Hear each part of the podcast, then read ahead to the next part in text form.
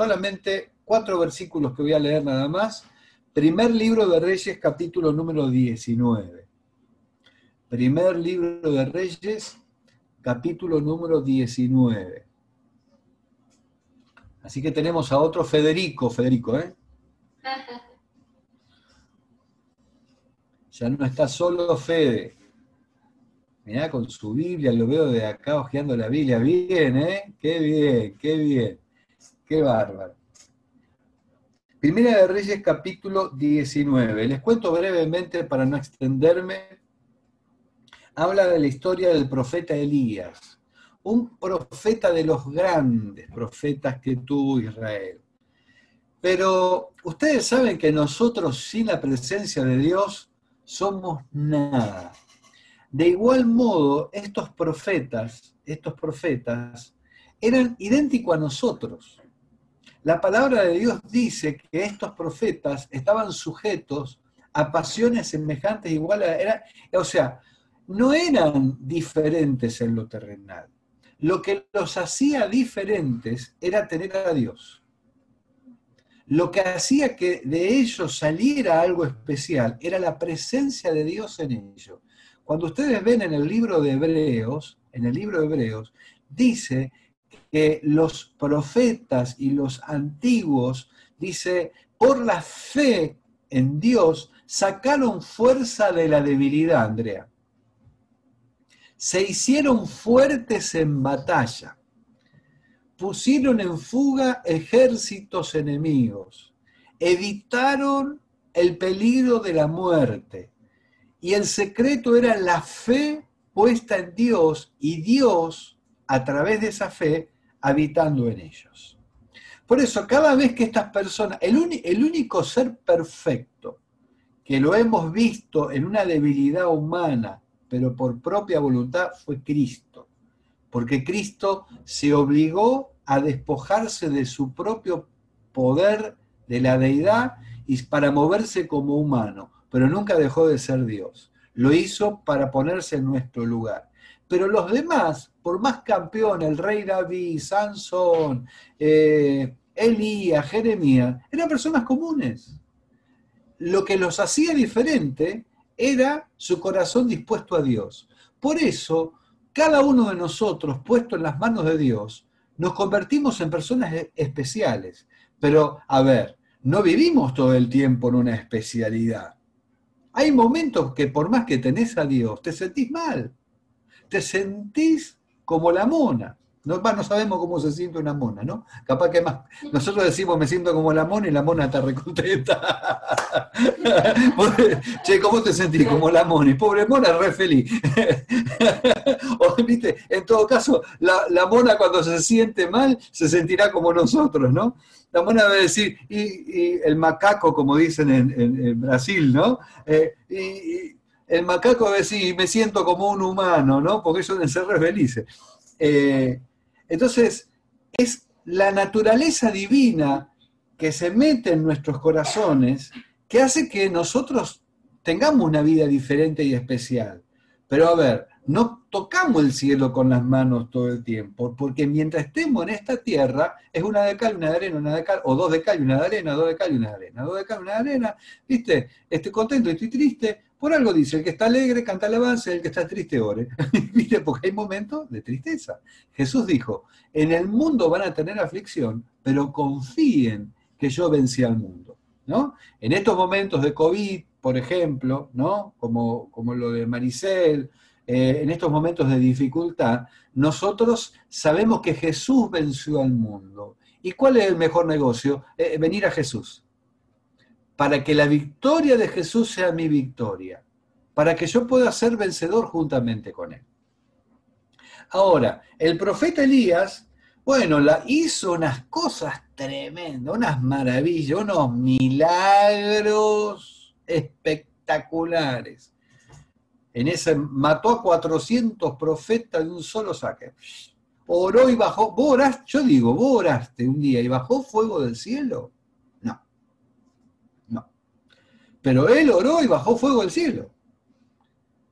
Estamos hablando de un, tipo, disculpen la expresión, pero lo digo de manera eh, grotesca, para que entendamos que él era como uno de nosotros. Hablamos de uno como nosotros que oró y, y Dios bajó con fuego y demostró Dios que estaba con Elías. Ahora, este hombre con semejante poder, porque nosotros idealizamos tanto y creemos, nos sentimos tan miserables, tan basura, que no creemos merecer nada. Sin embargo, Dios tuvo propósitos con Elías. Y, hasta Jesús nombra a Elías. Y si lo nombra Jesús, antes, eh, antes de que Cristo venga, vendrá el espíritu de Elías. Era un hombre muy importante para Dios, pero ser humano. Diga, soy un ser humano. Dígalo bien fuerte, soy un ser humano. Soy un ser humano. No lo veo, no, soy un ser humano. Dígalo. Soy un ser humano. Bueno, esto va más para los creyentes que hace años creen que son las mujeres superpoderosas o los hombres superpoderosos. Somos seres humanos. Somos seres humanos y como tal eh, tenemos debilidades, tenemos flaqueza, nos, no, no, no somos Dios, ¿no es cierto? Entonces, si todo el tiempo estuviéramos viviendo en el poder de Dios, como somos seres humanos, ya no precisaríamos más a Dios. Entonces, nuestras flaquezas nos terminan acercando a Dios, nos termina generando una dependencia de Él. Bueno, a este hombre superpoderoso en el espíritu, después de que baja fuego del cielo, la, la la reina del país, la Jezabel, se enoja y dice, lo voy a matar. Lo voy a matar. Que, a este lo voy a matar. Haced de cuenta que el presidente o el vicepresidente de la nación te busca para matarte. ¿Me entendés? Lo voy a matar y lo voy a encontrar. ¿Qué le pasó a este hombre? Se deprimió. ¿Qué le pasó a Elías? Se deprimió, como te deprimís vos y como me deprimo yo. A mí me pasa lo mismo que a usted. También me deprimo, ¿no? Diga la verdad, lo mismo. Nos deprimimos porque somos humanos. Ahora fíjese, ahí le voy a leer el pasaje. Y él se fue por el desierto, verso 4 voy a leer, 19.4. Y él se fue por el desierto. ¿Qué hizo cuando se deprimió? Por eso le dije a Vane, parece que yo a propósito de esto, y por eso quiero que Alberto, no sé si ya me estará escuchando, Alberto, si andan por ahí, eh, se deprimió, se deprimió. Y fue un día de camino, y vino, y se sentó debajo de un árbol, y deseando morirse. A ver, ¿Cuántas veces dijiste, me quiero morir? Me quiero morir. O sea, me quiero morir. Y no te morís nada. Deseando morir se dijo, basta ya, oh Jehová, quítame la vida, pues no soy mejor que mis antepasados. ¿No? Ya, Señor, llévame, ya está, ¿para qué sirvo? Si encima donde estoy hay problemas. En lugar de ser un canal de bendición, parece que soy una maldición. Encima me agarró el COVID. ¿A vos te parece? Yo que soy tan creyente y estoy con el COVID. Y hermano, nadie está exento. Hoy recibí una noticia que me causó, justo antes de, entrar al Zoom, que partió la presencia del Señor el, el pastor Silvestri la cantidad de pastores, ahora bueno, no se asusten los que tienen COVID, que ustedes están acá en una reunión de fe y de poder. Bueno, llegó su hora, pero tenía setenta y pico de años, se podía haber muerto de otra cosa, pero fue por el COVID. ¿Pero por qué por el COVID? Si es algo del diablo, algo. Son cosas de la vida, ¿eh? son cosas de la vida. Nosotros, nuestra vida va más allá del COVID, más allá de las enfermedades, nuestra vida depende de Dios. Dice, deseando morirse, dijo, basta ya. Verso 5. Y echa, o sea, Primero se sentó. ¿Qué hizo primero? Repítalo desde ahí. Yo no lo oigo, pero usted, usted repita, se sentó. Segundo, se, se echó. Ahora ya se tiró, se acostó. ¿Qué haces vos cuando te deprimís? Te acostás, te echás, te tirás, decís, ¿para qué? Ya no doy más, ya me tiro acá, ahora quién me va a levantar y que esto y que lo otro. Se echó. Dice, debajo del árbol se quedó dormido. ¿No viste que la depresión te da por dormir? Porque vos querés dormir, dormir, dormir y solamente querés dormir. Solamente querés dormir. Dice, y aquí luego un ángel lo tocó. ¿Te tocó alguna vez un ángel? Yo digo, alguna vez, a vos se te vino un ángel, te morís. si te aparece un ángel, te morís, no siento el susto. Yo me acuerdo que estaba en la casa de mi mamá y mi mamá la visitaban los ángeles. Yo dormía en la misma habitación. Y a mí me había agarrado un susto. Digo, yo llego a ver un ángel, me, desmayo del susto. Y mi mamá dice, estuvo un ángel caminando. ¿Y vos qué hacías? Yo lo miraba. Miraba que iba, que venía, pasó al lado de tu cama. ¿En serio? Se acostó a tu lado, me dijo. No podés. Y se me acostó el ángel de al lado. Pero a este hombre, ¿cómo no va a ser un privilegiado? Lo tocó un ángel. Y mirá, ¿a vos te habló un ángel alguna vez? A este le habló. ¿Y qué le dijo? Levántate y come. ¿A qué voy a comer? ¿Qué voy a comer? Dice, y entonces miró y aquí en su cabecera una torta cocida sobre el fuego y una vasija de agua. ¿A vos te cocinó alguna vez un ángel? Hermano, si vos no te cocinás, no comés nada. A este le cocinó un ángel. Le tocó el ángel lo, le cocinó una torta.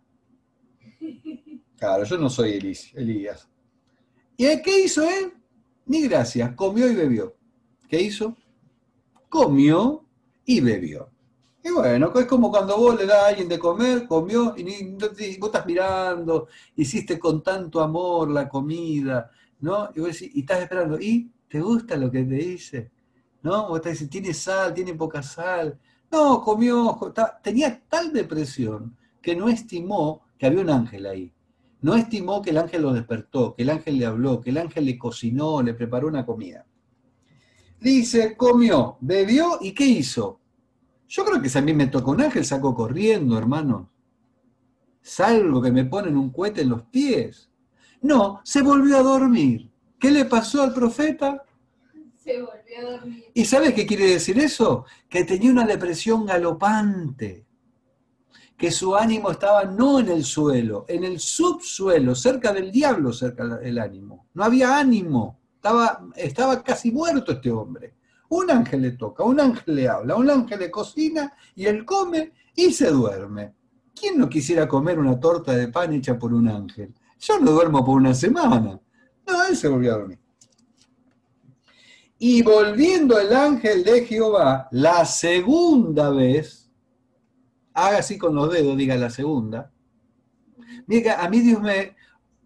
Eh, eh, en realidad le estoy reemplazando a Inés, que se nos va a, Brasil, y pobre Inés estaba haciendo malabares para poder estar. Y eh, de repente me viene esta palabra. Dije, decirle a Inés que se quede tranquila, que ya eh, ya conseguimos un predicador para que la reemplace. Y me dijo, te, toca a vos, porque yo no quiero predicar los miércoles, porque estoy dando lugar a los hermanos. Pero me dijo, ah, no es lo que vos querés, sino lo que yo te quiero decir que digas. Y, y lo primero que me dijo, fortalecido con esta comida. Me vino eso y busqué el pasaje, ¿no? Lo tocó y le dijo, levántate y come se ve que no comió todo, porque el largo camino te resta. Y ahí dice, se levantó pues y comió y bebió y fortalecido con aquella comida, caminó 40 días el deprimido.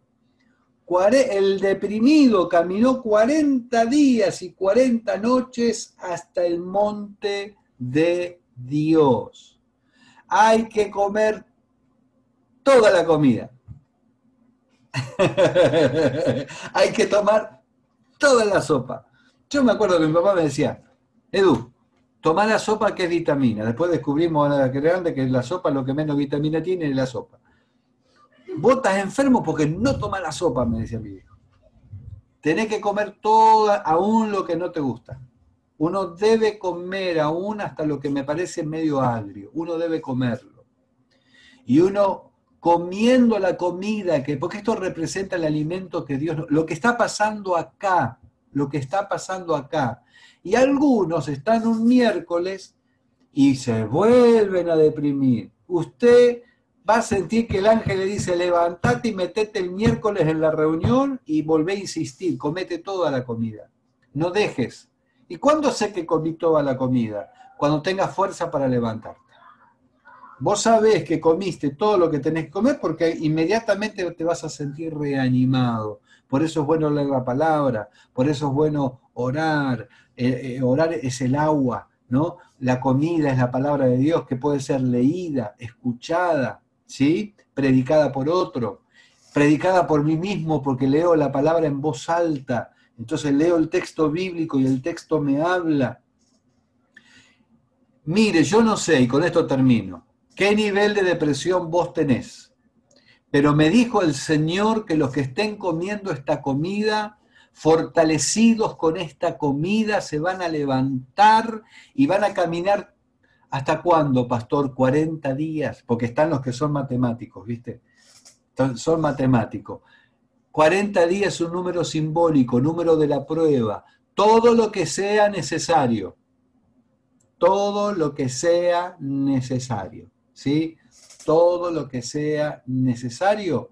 Vas a tener la fuerza y voy a tener la fuerza para transitar todo el camino que Dios tiene para adelante. ¿Cuál es el secreto del profeta Elías, además de tener a Dios? Había, Dios tenía un propósito con él. Dios tenía un propósito con él. Y aunque él estaba destruido, Dios dijo, así como estás, así te voy a usar. Así que más vale obedecer. Siempre mejor obedecer. Y obedecer a Dios es un placer. Fíjate, fíjate lo que fue y fue a hacer su último servicio. Después, bueno, pasan otras cosas, se mete en la cueva, era medio duro, medio, se mete en la cueva, léete toda la historia si querés. Era un personaje, era el hombre que hizo bajar fuego del cielo, pero era un hombre débil, pero un hombre especial para Dios. Era la tarea que Elías tenía que hacer, no la podía hacer otro. Dios necesitaba que Elías la haga. Y esto sucede cuando vos, te, cuando vos abrís tu corazón a Jesús, como Romina, como, como Fede que se acaba de reconciliar, como Mónica allí en, Tucumán, como su esposo, como, como Silvio. Cuando vos abrís tu corazón a Jesús, pasan muchas cosas. Jesús te salva. Jesús empieza a transformar tu vida. Te empieza a, a cambiar y vos empezás a tener ganas de agradarle algo que antes no te pasaba, decir, no, esto, esto no hago porque no me gusta, porque sé que esto, eh, quiero poner contento a Dios. Es, me nace ese sentimiento, es algo que viene de arriba. Y además, Dios dice, bueno, este acaba de decir que sí. Y cuando vos decís que sí, estás diciendo que sí al llamado de Dios.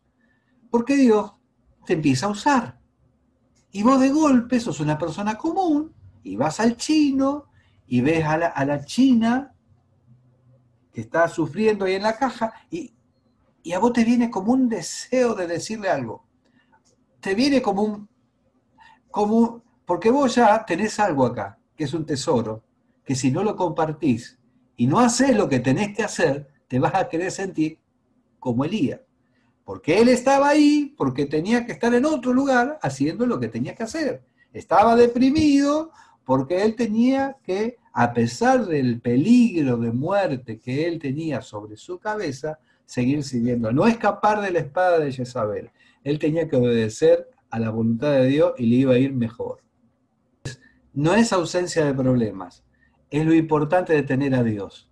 Yo sé que todos ustedes, si se toman de las manos del Señor, aunque tengan bajones, aunque haya días malos, días buenos, usted redoble de apuesta vuélvase a levantar. Siete veces cae el, o sea, no se caiga, pero siete veces cae el justo y Dios lo vuelve a levantar. Si se cayó, ¿qué le vamos a hacer? Mira Elías. Mira este, se sentó, se acostó, comió y se volvió a dormir. Y, si vos leís la historia, va y se mete en una cueva. Y, y ya no vino un ángel. ¡Ey, Elías! ¿Qué haces acá? le dice. Eh, no, yo estoy preocupado por la obra de Dios. Dale, salí de ahí, miedoso. Andá a hacer lo que tenés que hacer. ¿Sí? Come, esta es la palabra, come y bebe, que largo camino te resta. Señor, bendigo a todos los que están viendo, a todos los que están escuchando. Yo te agradezco por la oportunidad que me das de compartir tu palabra, que has permitido que así sea. Señor, que cada persona, cada corazón sea tocado, sea alcanzado, que tu gracia se mueva, Señor, que tu Espíritu Santo haga maravillas, Señor, en la vida de los que están acá, en la vida de los que no están pudiendo participar porque hoy están en grandes problemas. Glorifícate, Señor. Obra con tu mano poderosa en Argentina, en Perú, en Venezuela, en Brasil, en donde sea, en Santiago, en Tucumán, que tu mano se mueva, Padre. En el nombre del Señor Jesucristo te damos gracias. Amén, amén y amén.